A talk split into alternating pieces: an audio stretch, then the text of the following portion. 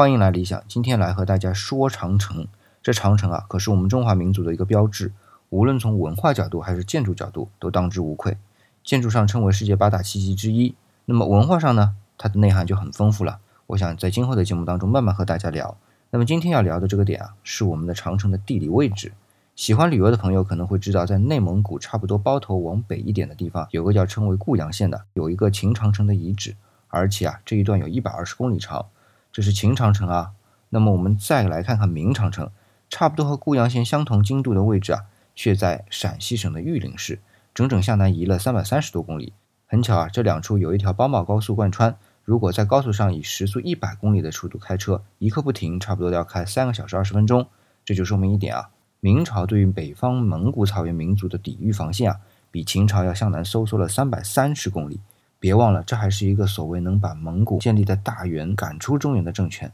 可见秦朝的军事实力强大，而为后世奠定下的中华版图。